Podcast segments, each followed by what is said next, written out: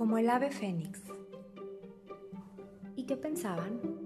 ¿Que ella se iba a quedar para siempre ahí, estancada en una persona, en un pasado, en un mal recuerdo, en una herida o en sus pocas ganas de vivir?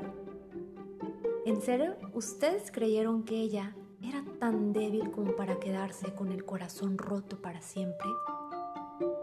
Como si no hubiese más besos, otros sueños y mejores personas. ¿De verdad ustedes imaginaron que ella no iba a ser capaz de renacer de entre las cenizas?